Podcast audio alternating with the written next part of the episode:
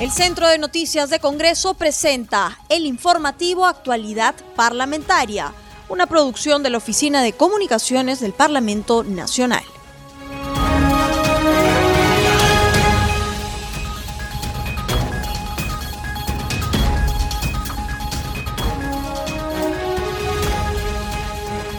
¿Cómo están amigos? Bienvenidos al programa Actualidad Parlamentaria, una producción de CNC Radio El Congreso. Este programa se transmite en las regiones de Amazonas, Radio Estéreo 99, en Arequipa, Radio Las Vegas de Moyendo, en Ayacucho, Radio Guanta, en Huánuco, Radio Chalon Plus, en Junín, Radio Tropicana de Satipo, en Moquegua, Radio El Pueblo 102.9. Los saluda Rómulo Vargas y los acompañaré en esta jornada informativa.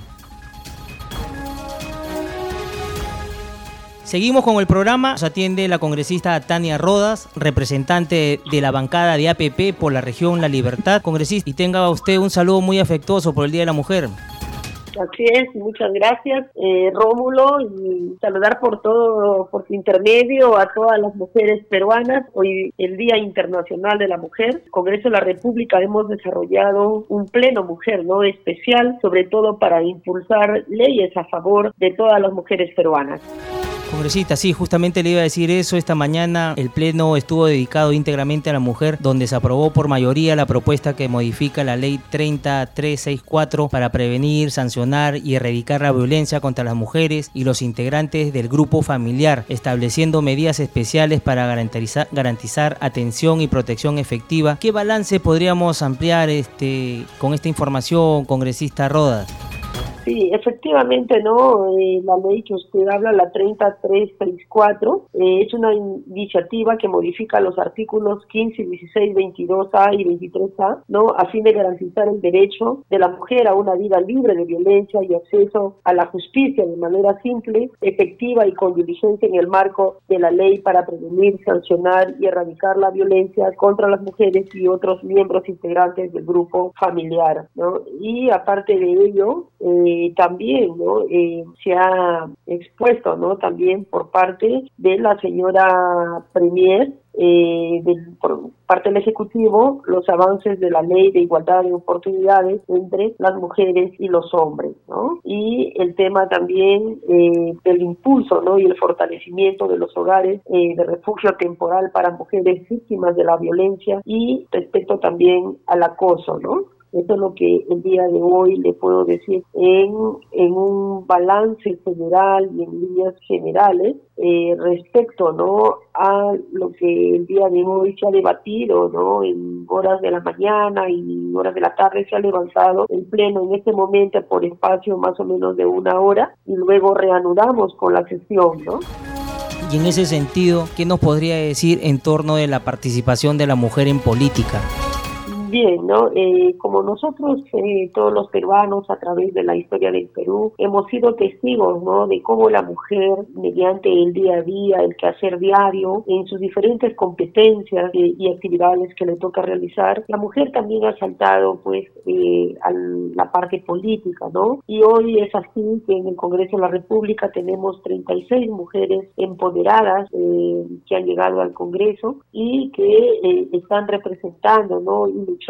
Por eh, la igualdad y sobre todo eh, seguir fortaleciendo no lo que eh, manda pues nuestra carta magna no que ante el estado peruano todos somos iguales no sin distinción de raza sexo religión no o credo no entonces en ese sentido eh, las parlamentarias mujeres que representan a las diferentes regiones del país están abocadas en impulsar leyes eh, a favor de no de la mujer a favor de, de la familia a favor del hogar a favor del niño no y sobre todo en la integralidad de eh, fortalecer el núcleo familiar. Entonces, en ese sentido, las 36 mujeres parlamentarias estamos eh, apuntando a eso, ¿no? A fortalecer el núcleo familiar, el empoderamiento de, la mujer en su hogar y impulsar ¿no? leyes en las cuales pues eh, derrote al machismo ¿no? y sobre todo también ver el tema del niño y el fortalecimiento, como le repito, del núcleo familiar. Congresista Rodas, y en torno a las iniciativas legislativas en favor de, de la mujer, ¿cree usted que todavía faltan más leyes que se puedan aprobar en beneficio de ustedes? Bien, nosotros estamos eh, en un corto tiempo, ¿no? En el Congreso y acabamos el 28 de julio. Tal es así que el día de hoy, mire, se está, se justo pasó a un cuarto intermedio, ¿no? Es respecto al acoso político, ¿no? Entonces, eh, de los cuales este, en muchas de las sesiones que ha habido dentro de la Comisión de la Mujer, hay muchas colegas que han sido acosadas políticamente, ¿no? O vulneradas, ¿no? Como mujeres. Entonces es algo que se ha rescatado, ¿no? Y este, se ha llevado eh, esa propuesta traducida, pues, en una, una ley, ¿no? Y esta propuesta propone modificar un artículo del Código Penal para incluir determinados delitos que afecten a las mujeres, es decir, plantea eh, que hacer apología de los delitos relacionados con las distintas formas de violencia contra las mujeres tenga una pena más alta a la actual. Congresista Rodas, y, y, en ese sentido, ¿cómo acabar con el acoso político? Hay representantes de diversos partidos que se sienten acosadas políticamente y en ese sentido, ¿cómo terminar con este problema?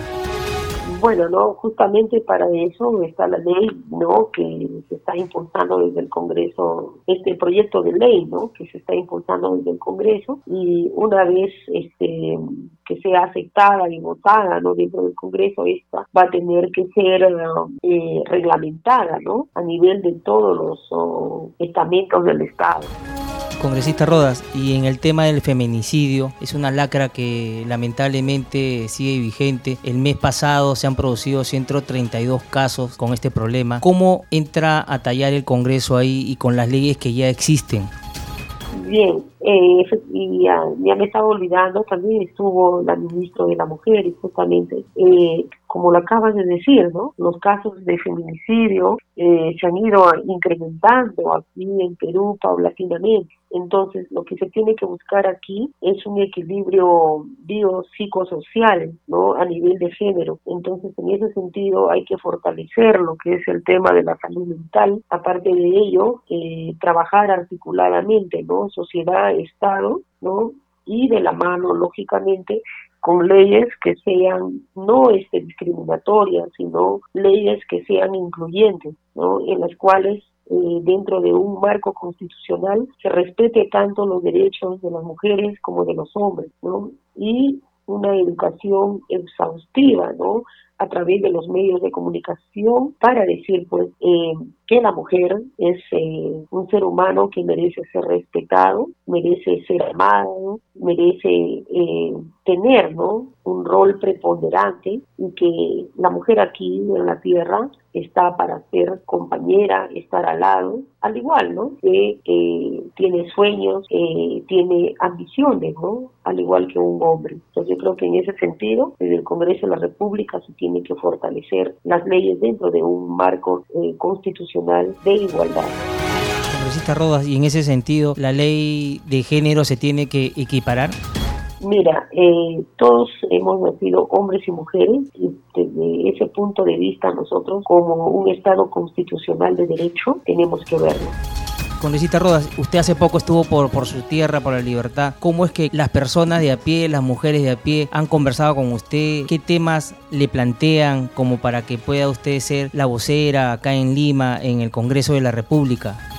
Bueno, lo que las mujeres de mi región piden en este momento, pues, piden la reactivación económica, porque hay muchas mujeres que son micro y pequeñas empresarias, se dedican a las labores del calzado, a la, al tema de eh, el arte culinario, tema de tejido y eh, orfebrería y algunos este algunas de las mujeres también se dedican eh, al tema de las artesanías, ¿no?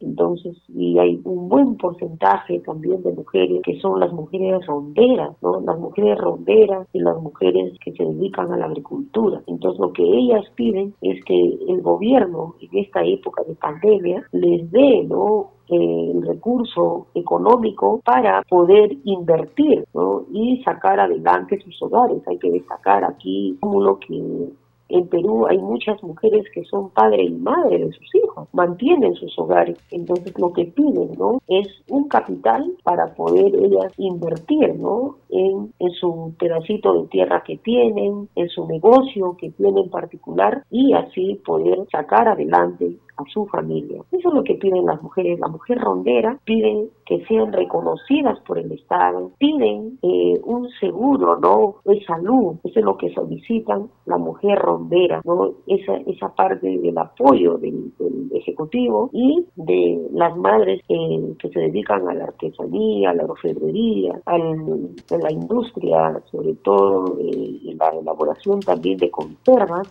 que, podido, que también elaboran en región la libertad, eh, las madres que se dedican, mujeres que se dedican al arte culinario, piden también capital. Ellas no piden, ¿no? Que, les den, ¿no? Sino piden que les den un capital para que de esa forma puedan invertir y eh, reactivar la economía en bien lógicamente del país y también de su familia. Entonces, en ese sentido te quiero decir que la mujer juega un rol muy importante en la economía peruana, ¿no? sobre todo esa, esa, esa mujer que es padre y madre ¿no? en un hogar. Congresista Rodas, muchísimas gracias por haber estado con nosotros en este día especial de la mujer. Esas reflexiones de, verdad han calado en los oyentes que nos han estado escuchando en, al día con el Congreso y muchísimas gracias por haber estado con nosotros en el programa. Muchas gracias Rómulo y nuevamente mi saludo a todas eh, las mujeres peruanas que se caracteriza por ser una mujer luchadora y defender su casa, su familia, su trabajo y defender los colores patrios. Muchas gracias.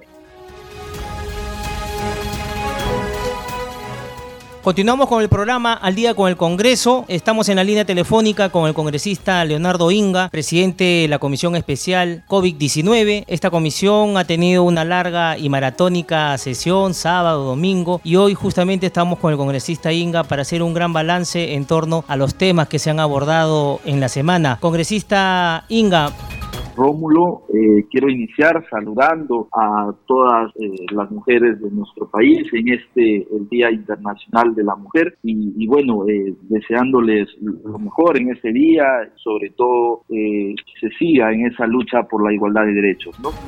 Congresista Inga, eh, en el día de ayer ha estado en la comisión la doctora Coralí García APAC, investigadora principal de la Universidad Peruana Cayetana Heredia del estudio clínico de la vacuna Sinofar. ¿Qué balance podríamos hacer sobre la presentación de la doctora García?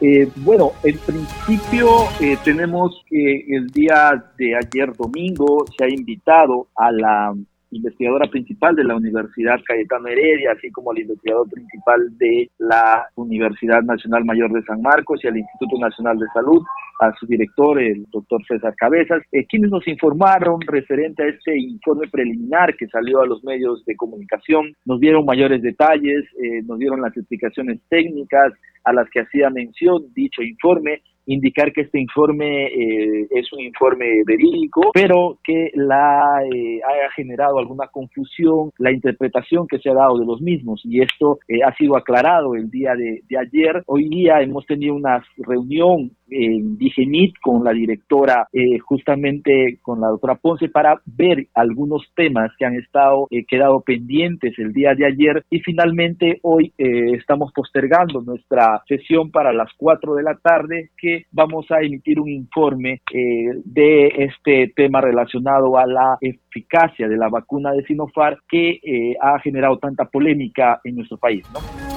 Congresista Inga, y las declaraciones del investigador Málaga, ¿en qué quedarían? Porque justamente él inició todo este tema.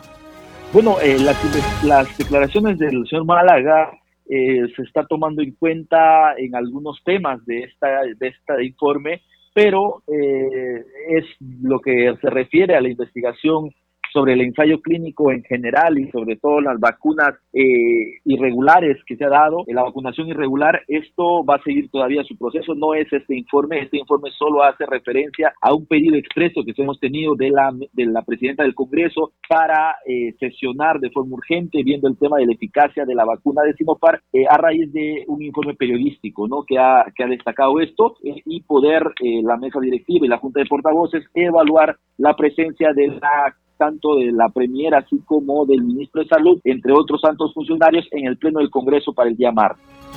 Congresista Inga, y en torno a las declaraciones que ha brindado a los medios de comunicación el señor Bustamante, por ahí creo que vino la controversia, más por el tema de las fechas, ¿qué nos podría indicar usted? ¿Cómo es que esto ya se volteó la página o también va a ser citado la comisión?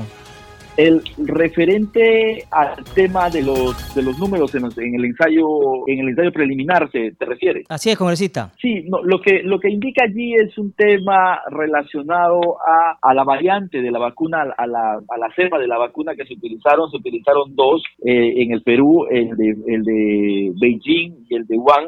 El de Beijing fue el que mejor resultados dio, el, está por encima en el tema que hay que resaltar es que la eficacia que ha votado este, este informe preliminar es una eficacia al, al, al, al, contagio del virus, o sea, no es una eficacia a la enfermedad eh, propiamente. Esto difiere justamente de los eh, análisis que se hace según el protocolo, en virtud que lo que busca, lo que, lo que previene la, la, vacuna es justamente la enfermedad y no el contagio. Esto hay que, hay que dejarlo en claro. Toda vacuna a nivel mundial lo que hace es nos previene de la enfermedad, eh, que implica que eh, los, las personas vacunadas no lleguen a necesitar una, una cama UCI, no lleguen a UCI y no lleguen justamente a fallecer. Eso es lo que se busca con la vacuna. Aquí eh, lo que se ha visto en la positividad del, del PCR indica el contagio, o sea, significa que cuántos, qué porcentaje de los, de los, de los voluntarios se ha contagiado con el virus. Y esto claramente eh, no es ninguna vacuna te protege del contagio, sino de la enfermedad. Esto hay que, hay que tenerlo claro y con ello entender los números, ¿no? Eh, refleja un número eh, bastante importante en el tema relacionado al, al, a la enfermedad. Pero estos, estos, estos, estos análisis, estos datos, análisis de estos datos hay que todavía esperar que, se saque un informe final. Ellos estamos exigiendo que se haga lo más pronto posible y también, dada la polarización de las opiniones dadas en torno a este ensayo, estamos solicitando desde la comisión eh, y hemos presentado una moción donde solicitamos una, una auditoría internacional al ensayo clínico de Sinofar en tercera fase. Es importante esclarecer los hechos, aclarar si este ensayo clínico finalmente eh, va a tener un valor científico o no en virtud de todo este estos temas duras eh, de protocolo que se han dado durante toda esta este proceso de, del ensayo, eh, sobre todo por eh, el señor Málaga que ha incurrido en muchos en muchos actos fuera de protocolo y que tienen que ser definitivamente evaluados y ver por el bien de las de cerca de 12 mil voluntarios que se presentaron a este ensayo buscar una una pronta respuesta científica a ello y tal cual es el pedido ya de la Universidad Cayetano Heredia se realiza la vacunación de los que recibieron la cepa de Wuhan y los que recibieron placebo, que son cerca de 8 mil, ¿no? Congresista, y, en torno a las personas que recibieron esta vacuna, son más de 12 mil personas, si no me equivoco. ¿Cómo es que esa persona realmente no han tenido un síntoma, pero sí creo que se produjo un, un detalle, falleció una persona en ese sentido? En el tema de fallecidos del levantamiento hasta el 19 de, febrero, que se tuvo el informe, eh, ha fallecido una persona vacunada con la cepa de Wuhan y dos personas que recibieron placebo. Hubo en total tres fallecidos en este, en este, de estos voluntarios de este ensayo, ensayo clínico, ¿no? Eso es el, el reporte que tenemos. Eh, sé que también ha habido otro fallecido adicional a ellos durante los últimos días que no están en este informe, pero eh, desde el Congreso, por ello, estamos solicitando esta auditoría lo más urgente posible y que se puedan esclarecer todos los hechos y tener los resultados definitivos eh, lo más pronto y poder, como te comentaba en la inoculación ya de los de los voluntarios que recibieron tanto placebo así como la cepa de Wuhan, ¿no? Congresista Inga, ¿y cuál es el paso siguiente? ¿Se va a citar a las personas inmersas en este tema? Nosotros, el paso siguiente de la comisión referente a este tema de la, del ensayo, lo que estamos haciendo es emitir un informe a la presidencia del Congreso donde vamos a detallar eh, todos los puntos relacionados de la investigación y las recomendaciones. Congresista Inga, cambiándole de tema, hoy se inició la vacunación a los adultos mayores. ¿Usted ha tenido conocimiento de cómo está este proceso ya que usted es médico de profesión? Bueno, en el tema referente a la, a la vacunación, eh, hoy día se inició con el tema relacionado eh, al plan, al programa que tiene salud. Eh, se va a seguir avanzando, tengo entendido, en el plan según que tiene el registro del Ministerio de la Mujer con el tema de los albergues, entre otros, y ir sumando progresivamente a completar la, la, totalidad según vayan llegando las, las dosis de las vacunas a los, a los demás pacientes, ¿no? De adultos mayores. Congresista, y cambiándole de tema también, ya se vienen las elecciones, no hay vacuna para los miembros de mesa. ¿Cómo trabajar en ese sentido? ¿Ustedes también van a tener este alguna comunicación sobre este tema? Bueno, en torno a los miembros de mesa eh, va a depender mucho del ingreso de las vacunas. De realidad, la programación de la vacunación y los de las personas eh, comprendidas dentro de las etapas de vacunación va a depender mucho del volumen de vacunas que lleguen a nuestro país. Eh, lamentablemente eh, no han llegado en forma masiva y esa es una de las mayores preocupaciones que se tiene. no se puede centralizar las compras con un solo laboratorio, se debió ser mucho más abierto, tener muchas más, más contratos con más laboratorios que puedan tener las vacunas con mayor facilidad al, al alcance eh, del mercado, ¿no? Entonces, en virtud de eso, se espera que los próximos contratos se puedan cerrar de forma rápida y sobre todo tener la priorización del ingreso de las vacunas a nuestro país de forma rápida, de forma masiva, que es lo que necesitamos todos los peruanos. Congresista, hay otro tema. ¿Y cómo va el problema de las camas UCI, el tema del oxígeno? ¿Ya se viene solucionando poco a poco o todavía se siguen presentando algunos problemas al interior del país? Eh, definitivamente el tema de camas UCI cada día se complica más, hay una larga lista de espera de las camas UCI, esto a nivel nacional, no solo en Lima, sino también al interior del país, se ven muchas regiones, por ejemplo en San Martín, que tenía camas eh, UCI libres en las últimas semanas, ya el día desde ayer ya no tienen cama UCI disponible, en regiones como Loreto se está eh, en, espera de, con listas de espera las camas UCI, en otras regiones de igual forma, entonces es esto eh, genera una gran necesidad no solo de camas UCI, sino también de oxígeno, porque hay una gran demanda de la UCI para este, eh, eh, este elemento indispensable para la lucha contra el COVID. esperemos que, por ejemplo, la adquisición de plantas a través del convenio con la UNI se pueda dar de forma más, más ágil y más rápida. Hemos escuchado declaraciones del ministro de Salud indicando que va a rescindir este contrato. Ello nos preocupa de sobremanera, en virtud que ya se tiene un gran avance en esta entrega de estas, de estas plantas y por el contrario se debe exigir el cumplimiento pronto de eh, las siguientes entregas. Esto eh, no tiene que eximir de responsabilidades. La, la, Universidad Nacional de Ingeniería se ha, cumplido, se ha incumplido eh, en el contrato y ha tenido demoras, debe ser analizado por ellas, pero no irnos al extremo de romper el convenio y buscar unos nuevos proveedores que nos va a tomar tiempo conociendo la burocracia que, que tenemos en nuestro aparato estatal, ¿no? Congresista, y si ellos están incumpliendo, como usted bien, indica, este contrato, ¿qué es lo que viene? ¿no dejan en el aire y la gente todavía va a seguir esperando el tema del oxígeno? No, lo que se tiene que hacer es exigir que el cumplimiento del contrato y, se, y exigir que las entregas se den lo, más pronto posible. Esto ya se ha venido dando. Estuve el sábado haciendo una inspección justamente en los almacenes eh, en Huachipa, donde que se está ensamblando las plantas y se ha ya enviado tres plantas móviles para eh, el interior del país. Se está esperando concluir al 100% y hemos visto un avance más del 90% del ensamblado de estas, eh, de estos contenedores que son plantas móviles de, cuatro, de cuatro adicionales más que deben salir entre mañana seguramente o pasado, más tardar. Eh, entre hoy o, hoy o mañana deben estar saliendo estas cuatro más y también hay otras que ya están en camino. Eh, plantas fijas nos han indicado eh, que esperemos que los próximos días ya entren en funcionamiento. Congresista Inga, ¿y, cuál es el problema para la instalación de, de, las plantas? ¿Va por el tema de los permisos o algo en especial para que se pueda instalar como debe ser? De las plantas de la UNI. Así es.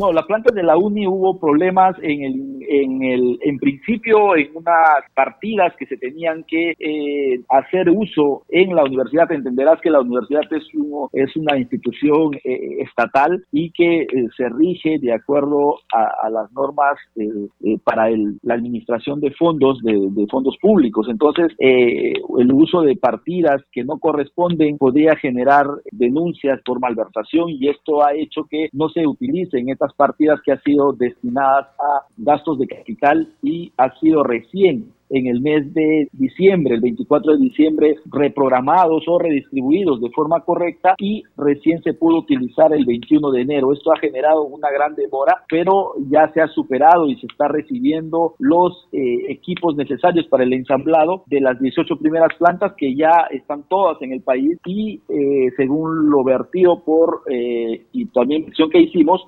nos, mostraron estos equipos y esperamos simplemente la conclusión del ensamblado eh, final ¿no? de las mismas.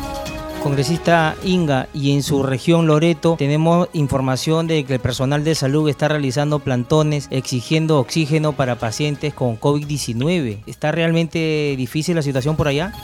Bueno, eh, hay una gran necesidad de camas UCI, ya se ha llegado en el Hospital de Salud de Iquitos, por ejemplo, hay 20 camas UCI funcionando, eh, eh, Salud ha llevado una, una planta adicional de 30 metros cúbicos por hora, tiene allí una producción de 60 metros cúbicos por hora, aparte de, los, de las acciones que ha hecho de plantas privadas, en las cuales están abasteciendo también a salud en su, en su consumo diario. En el Hospital Regional de Loreto se tiene aproximadamente un consumo de 550 galones de oxígeno diario, ¿no? que es la, la, demanda que se tiene en este momento y, y, va, y va hacia el alza por la, por la mayor demanda. Todas las camas UCI operando. Se está viendo en este momento a través de la Autoridad con Reconstrucción con Cambios eh, la dotación de una planta más de 25 metros cúbicos por hora para poder eh, instalar 10 eh, camas UCI adicionales en este hospital regional, en el, en, el, en el centro de atención de aislamiento temporal que tiene este hospital. Y bueno, esperamos que eh, poder, poder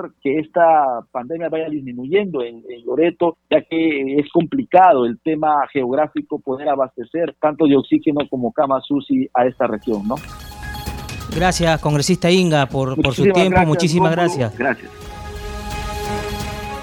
Ya no hay tiempo para más, no sin antes recordarles que nuestro programa se transmite en las regiones de Apurímac, Radio Horizonte EIRL, en Arequipa, Radio Star 92.3 FM, 96.7 FM, en Cajamarca, Radio WN, en Huánuco, Radio Estudio Mix 105.5 FM, en Junín, Radio Super Latina y en La Libertad, Radio Estelar Perú 106.9 FM. Conmigo será hasta la próxima.